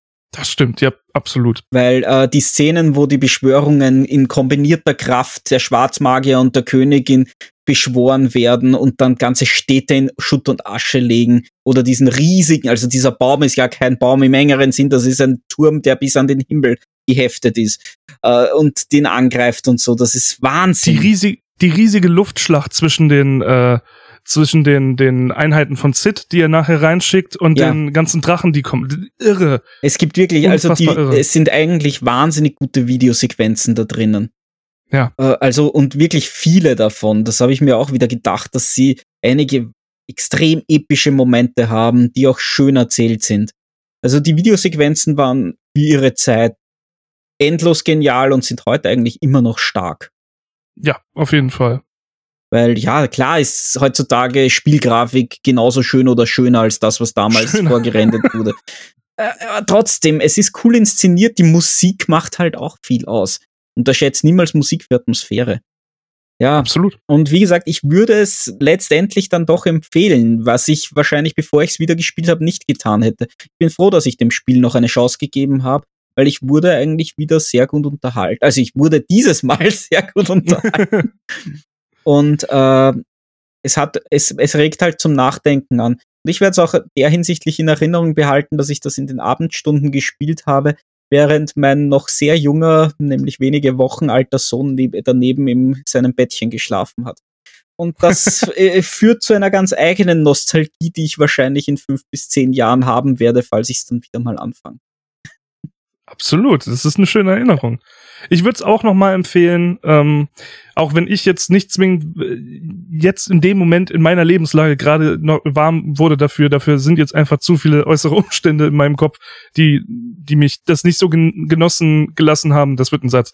Aber ähm, ich würde es trotzdem auf jeden Fall empfehlen. Wer JRPGs mag, der kriegt hier eins der besten, auf jeden Fall. Es hat so viele guten, äh, gute Elemente, so eine tolle Story, tolle Charaktere, eine schöne Grafik, ähm, fantastische Musik, tolle Gameplay-Elemente. Wer sich mit den, den Altersschwächen quasi anfreunden kann, die ein Spiel von vor 20 Jahren nun mal hat, ähm, der kriegt hier ein Hammer-Spiel einfach. Das ist und vor allem viel, viel viel Zeit, äh, eine coole Geschichte und das für weniger als 20 Euro, wenn er irgendein Angebot abpasst, weniger als 10. Ja. Und das auf jeden Fall. Ich glaube, ich glaube, die PC-Version, weil die schon wirklich einige Jahre jetzt wieder auf dem Buckel hat, dieses Remake, da kriegst du es wahrscheinlich wirklich mittlerweile hinterhergeschmissen. Ja, 57 habe ich im Steam Sale gesehen. Oh Gott! Das ist ja wirklich 57 für ein Spiel, das, mit dem du mehr als 40, 50 Stunden Spielzeit hast. Das ist ja bekloppt. Ja, also äh, das, dann ist es wirklich keine Frage. Auf der Switch, glaube ich, ist es auf 20. Ein, äh, also ich weiß es nicht. Irgend 15, sowas. 20. Sowas ja. in der Richtung. Naja, abschließend zum Podcast werde ich aber wieder mal die Frage stellen, was hast du zuletzt gespielt außer Final Fantasy 9? Müssen wir uns die Frage wirklich stellen. Guck mal aufs Datum, guck mal, was rauskam. Ich habe natürlich Zelda Link's Awakening Remastered gespielt. Ähm, ich habe nicht nur das, ich habe in der letzten Zeit relativ viel angefangen. Ich habe Borderlands 3 angefangen mit, äh, mit Try zusammen im Koop und bin fürchterlich enttäuscht. Ja. Ähm, bisher zumindest, weil das hat sich leider in dem Monat so ein bisschen durchgezogen und Borderlands hat es am, am, schlimmsten getroffen. Die Performance ist unter aller Sau, ah. wie man sowas auf den Markt bringen kann. Das ruckelt wie Schwein und wir haben es im Splitscreen gespielt. Und da ist es unspielbar. Wenn einer ins Menü geht, fängt bei dem anderen das Ruckeln so dermaßen an, dass es unspielbar wird. Und bei dem anderen lädt das Menü nicht, weswegen er auch nicht wieder rausgehen kann. Das ist fürchterlich dumm. Da hoffe ich mal auf ein Patch, aber ansonsten spielt sich das Spiel exakt wie Teil 2. Von daher spart euch vielleicht 60 oder 70 Euro und kauft einfach Teil 2 für 20 und ihr habt exakt dasselbe Spiel mit der gleichen Grafik. Cool. Nur und, ohne Bugs. Äh, ja, nur ohne Bugs, richtig. und äh, ja, natürlich Link's Awakening und äh, es ruckelt. das habe ich gehört. Es kann nicht wahr. Also ich bin, ich bin ja so ein, so ein Frame-Nazi im Prinzip. Ich muss ja, ich, ich krieg, ich krieg immer Pickel am Arsch, wenn, wenn's ruckelt. Okay. Ähm, alles unter 60 FPS merke ich halt. Und mir wird te teilweise wirklich übel, wenn ich auf den Bildschirm mhm. gucke und es ruckelt. Und ähm, ja, äh, Zelda ruckelt. Aber in, in sehr seltsamen Momenten. Also du kannst nicht so richtig festmachen, woran es eigentlich liegt. Also es, es liegt nicht daran, dass plötzlich viele Gegner auf dem Screen sind oder irgendwas Bestimmtes passiert, sondern es kommt sehr random einfach. Und ich kann mich irren, weiß nicht, ob es irgendwann mal gesagt wurde, ist die Engine, die sie benutzen, die Engine von Breath of the Wild? Ich weiß es nicht. Dazu kann ich nichts sagen. Weil die Menüs sehen exakt gleich aus und es würde mich nicht wundern, wenn sie die 3D-Engine genommen haben und dann halt einfach ein anderes Spiel draus gemacht haben, damit ne, Geld sparen. Ja, wer, Und wer Breath ist ja auch Wild- nicht blöd. Nö, ist es nicht, aber Breath of the Wild hatte ja auch seine Performance-Probleme. Ja, Und es ist möglich, dass es damit irgendwie zusammenhängt. Ich Ja. hoffe, dass es noch gepatcht wird. Es ist nicht schlimm, also es, es versaut einem das Spiel nicht. Und ähm, was ich mit dem ich gar nicht gerechnet habe, wir hatten das Thema ja äh, beim Zelda-Podcast, Mhm. ich liebe die Musik. Ich finde die Musik in ist unendlich geil, weil es nicht so ein komplett epochales Orchester ist, sondern eher so ein kleines äh, nur ich glaube es sind nur Streichinstrumente äh, oder vielleicht Mhm. auch noch mit mit ein paar kleineren Blockflöten und Querflöten oder so und das ist das ist so elegant gelöst, weil das das das macht das verniedlicht diese Welt irgendwie so ein bisschen. Das passt Ja. so total in diese Welt rein. Ja, ich habe das. Lied aus dem Zoodorf schon auch schon gehört, das ja überhaupt mit Tierstimmen gemacht ist. Vollkommen Ja. irre. Ähm, ja, also sie dürften sich da ziemlich ausgetobt haben. Ich meine, ich habe es ja im Zelda-Podcast erwähnt, Link's Awakening ist einer meiner liebsten Teile und deshalb habe ich ihn mir auch nicht geholt. Äh, Nein, ähm, ich bringe derzeit keine 60 Euro für ein Spiel, das ich wahrscheinlich in fünf Stunden durch habe, weil ich es in- und auswendig kann. Auf, auf Ich habe es auch nicht für 60 Euro gekauft. Ich habe es Mhm. für 40 bekommen. Das waren etwa 10 Euro mehr, als ich ausgeben wollte. Und das sah ich dann noch als akzeptabel an. Mhm. Wobei man sagen muss, sie haben schon ein bisschen, also sie haben einiges reingepackt, was du äh, gerade an Sammelkrams. Also du kannst solche Figuren sammeln und die kannst du dann bei den verschiedenen äh, Anwohnern hinstellen lassen. Und es gibt diese Möglichkeit, diese Anleihe an die Fans, die schreien, wir wollen einen Zelda-Maker. Ähm, Ja. Du kannst Dungeons kreieren. Und äh, du kriegst dann halt so Karten im Prinzip, so kleine Teils, die mich total erinnern an ein Brettspiel, an so ein typisches Dungeon Crawler Brettspiel, wo du dann verschiedene Ausgänge hast und musst du dann so zusammenbauen, dass du nachher einen Dungeon hast Ja, das ähm, ist aus Teils. ist Ja. mega cool. Das Äh, finde ich klasse. Und das Gameplay ist super. Mhm, das, ist, das ist auf jeden Fall wichtig. Außerdem gibt es sechs äh, Herzcontainer mehr und die muss man ja auch irgendwo Ja. versteckt haben. Danke. Davon sind wirklich viele da. Du hast ein bisschen das Gefühl, du wirst damit wirklich überschüttet mit Herz, mit Herzteilen. Mhm. Ähm, die liegen halt dementsprechend sehr viel rum. Und ähm, was auch eine, eine coole, oder weiß ich nicht, ob das eine coole Neuerung ist, aber es ist auf jeden Fall, sie haben viel am Balancing gemacht. Mhm. Ich bin kein besonders guter Zelda-Spieler. Ich war äh, immer schon relativ schlecht in denen. Vor allem in den älteren Teilen mit den typischen, ne, Ja. Vier-Wege-Steuerung. Der Teil hier ist unglaublich leicht. Also die ganzen Bosse sind, haben, ich habe das Gefühl, die sind halb so halb so stark, wie sie sonst waren von der Ja, Lebensenergie. also äh, die Bosse waren bei Link's Awakening bis auf wenige Ausnahmen nie besonders stark. Das Einzige, was sie schwer teilweise gemacht hat, dass sie wahnsinnig viele Herzen genommen haben. Ich meine, das Maximum Mhm. beim alten Teil waren 14 Herzen. Der äh, Boss vom achten Tempel hat vier Herzen Schaden gemacht pro Treffer. Vier ist Ja. halt vollkommen irre. wenn- Da hältst du maximal drei Treffer aus, wenn du dein Maximum von 13 Herzen zu dem Zeitpunkt hast, bevor du umfällst. Das ist heftig. Deshalb hat mich Ja. der auch ziemlich auf Trab gehalten als Kind. Daran erinnere ich mich sehr gut. Mittlerweile weiß ich, dass man ihn einfach mit dem Somaria-Stab, also wie er damals hieß, Feuerstab, äh, zuspammen muss und dann kann er sich nicht mehr rühren und dann ist er auch wieder wahnsinnig leicht, wie die meisten anderen Bosse. Äh, Bis auf den allerletzten. Aber der ist eine andere Geschichte. ja. Aber ja, ja, ich finde, es ist, es ist gut gemacht, es ist auf jeden Fall äh, einfacher gemacht, so dass auch äh, Leute dann jetzt damit äh, einsteigen können. Die einzige, äh, der ganz große Kritikpunkt, den ich habe, ist die Steuerung. mhm. Ähm, liebes Nintendo, ihr habt ein Digipad auf eurem Controller. Das ist nicht belegt in diesem Spiel. Warum darf ich nicht einfach mit einem Digipad steuern, wenn mir das lieber ist? Warum muss ich mit dem Analogstick steuern, wenn es nur ein Vier-Wege-System gibt?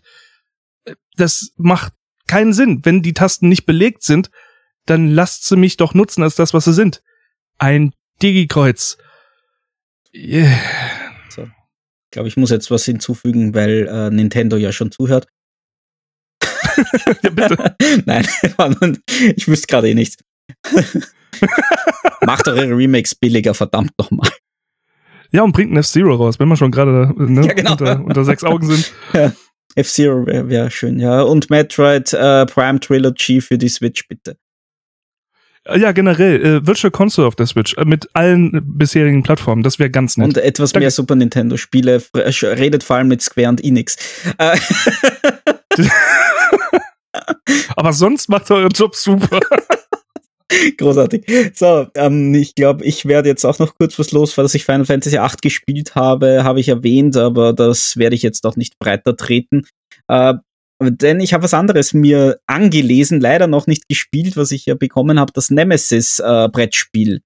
Äh, Nem Oh. äh, ich habe, ich weiß nicht, ob ich im Podcast schon davon erzählt habe. Grundsätzlich ist Nemesis eine Mischung aus Event Horizon und Alien äh, vom Thema. Ähm, ja, man sta- Gute Laune. ja, auf jeden Fall. Also man spielt eine Truppe von Überlebenden auf einem äh, Raumschiff auf der Nemesis und äh, versucht also ein, seinen geheimen Auftrag zu erfüllen und zu überleben. Das äh, Überleben hat jeder den Auftrag, um das Spiel gewinnen zu können. Und gleichzeitig hat jeder so den Auftrag, zum Beispiel, das Schiff muss zur Erde kommen, damit wir fliehen können. Ein zweiter äh, Charakter muss überleben. Das Schiff muss zerstört werden, damit alle Xenos darin zerstört werden. du siehst, dass sich Oh, diese weia. Ziele teilweise widersprechen könnten. Dezent.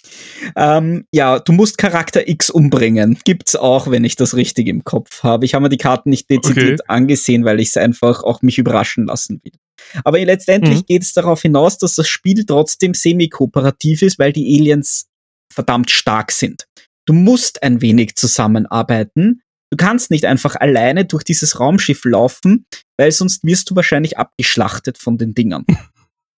Weil die sind auch ziemlich stark, soweit ich das gelesen habe. Manche von denen triffst du auf einem W8 mit einem Ergebnis, wenn du auf sie schießt. Und dann sind sie Okay. nicht tot. Sondern haben teilweise bis zu zwölf Lebenspunkte. Äh, ja, du siehst, äh, es ist halt wirklich so wie Alien, man kann die Viecher eigentlich kaum umbringen Ah.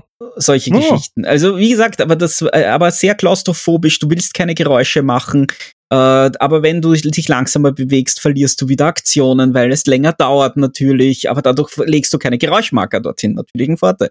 Dann gibt Mhm. es die Möglichkeit, äh, den Antrieb zu sabotieren, aber das bleibt verdeckt, ob du ihn gerade repariert oder sabotiert hast. Oh. Weil wenn das Ding in Hyperraum springt, äh, das Raumschiff und zwei Angr von den drei Antriebsteilen sind nicht äh, äh, betriebsfähig, fliegt einfach das Lif Schiff in die Luft. es gibt einen Selbstzerstörungsmechanismus, den man nicht mehr aufhalten kann ab einem gewissen Zeitpunkt. Aber die Fluchtkapseln werden dadurch automatisch entriegelt. Und dann hat er so Geschichten. Also äh, es, es wirkt wahnsinnig cool. Ich bin sehr gespannt darauf, wenn ich es wirklich auch spielen kann, ob ob sich so cool spielt. Es sieht super aus, schöne Miniaturen. Es ist das erste größere Gre- Brettspiel-Kickstarter, das ich unterstützt habe und ich bin begeistert, vor allem, was ich da noch alles bekomme. Vor allem die, die äh, Kickstarter-exklusive, das Kickstarter-exklusive Add-on, das nur durch Stretch Goals hinzugefügt wurde, weil so viel Geld damit gemacht haben, ist ein, Warst du nicht immer einer von den Leuten, die gesagt haben, dass äh, Kickstarter exklusive Sachen total blöd sind? ich habe gesagt, wenn sie äh, das Spiel abwandeln, wenn du das Mhm. im Laden kaufst und dadurch nur das halbe Spiel bekommst, Mhm. um den gleichen Preis. Das hier ist eine Ergänzung, ohne die du toll spielen kannst. Das Spiel verliert nichts dadurch, wenn du es nicht hast. Du gewinnst nur etwas. Solche Stretch Goals fand ich immer okay. Ach so, okay. Aber was mich einfach bei äh, einem anderen Anbieter immer gestört hat, dass du teilweise wirklich Teile des Spiels nicht bekommen hast. Einfach der Kartenstapel im Grundspiel ist nur halb so groß. Du kannst Namen nennen. Das Cool Mini or not. ja. Nein, also wirklich. Aber hier hast du ein Add-on, das einfach ein Zusatzszenario ist. Da hast du die Nemesis, die wird von einem, äh, das Schiff, die Nemesis treibt im Raum verlassen und man weiß nicht, was passiert ist und man dockt mit einem Team an, um rauszufinden, was passiert ist. Ishimura? Ja. Aber du siehst, ich mag das Thema, ich mag das Setting und es ist scheinbar großartig umgesetzt. Alle, die es gespielt haben, waren begeistert, die ich online gefunden habe. Nicht ausnahmslos alle, aber der große Teil. Mhm. Und es dürf, hat atmosphärisch, man darf sich kein super ausbalanciertes Spiel erwarten, weil wie es in so einem Alien-Setting ist, kann schon mal passieren, dass man stirbt. Aber es gibt die Variante, dass der erste Charakter, der stirbt, die Aliens übernimmt. Oh, cool, okay. Allgemein, es gibt auch eine rein kooperative äh, äh, Variante, die sie hinzufügen konnten als Stretch Goal, die jetzt fix im Spiel drinnen ist und solche Sachen. Es gibt eine hm. kooperative Kampagne, die man dazu bekommen hat in Form eines Comics. Hast du, okay. hast du einen Comic, wo du eben die Geschichte äh, dir durchlesen kannst und dann ein Szenario, das du spielst auf Basis dieser Geschichte. Coole Idee. Ich, auch da, das will ich unbedingt spielen. Also, wie gesagt, bin wahnsinnig gespannt. Das Material ist toll, das Spiel sieht großartig aus. Es ist eine der höchsten Boxen in, meiner, in meinem Regal und das heißt verdammt nochmal was. aber sie sieht wenigstens schick aus. Na gut, aber dann war's das, glaube ich, für heute. Ja, ich hoffe, wir haben einigermaßen guten Job gemacht. Es wurde kein erzählerischer Podcast im Sinne von wir erzählen die Story nach. Ähm, ich hoffe, das haben die Leute nicht erwartet, denn das ist, wie gesagt, bei so einem Spiel ist das ja quasi undenkbar. Aber ich hoffe, wir konnten so ein bisschen unsere unsere unsere wichtigen Punkte rüberbringen, was was wir an dem Spiel mochten, was wir nicht mochten, was wir sehr schätzen und was äh, ja. wir kann. und äh, aber auch äh, wie es wie wir emotional quasi dazu stehen, also was uns beeindruckt hat im Endeffekt, welche Themen darin stark in Gedächtnis geblieben sind und uns womöglich auch ein bisschen geprägt haben. Ja, ja. richtig. Und dementsprechend danke ich euch allen fürs Zuhören. Ihr findet uns wie üblich auf hobbykeller.net. Genau, schreibt uns auch gerne wieder entweder in die YouTube-Kommentare über Twitter oder auf der Webseite direkt, ähm, was ihr so mit der Final Fantasy-Reihe verbindet, welcher Teil euer Lieblingsteil war und warum und ob vielleicht neuen eigentlich auch für euch äh, ein wichtiger Teil im Herzen ist. Und äh, ja, würde uns auf jeden Fall interessieren. Und wir hören uns dann einfach beim nächsten Podcast wieder. Ja, in jedem Fall. In diesem Sinne, auf ein anderes Mal. Ciao. Ciao.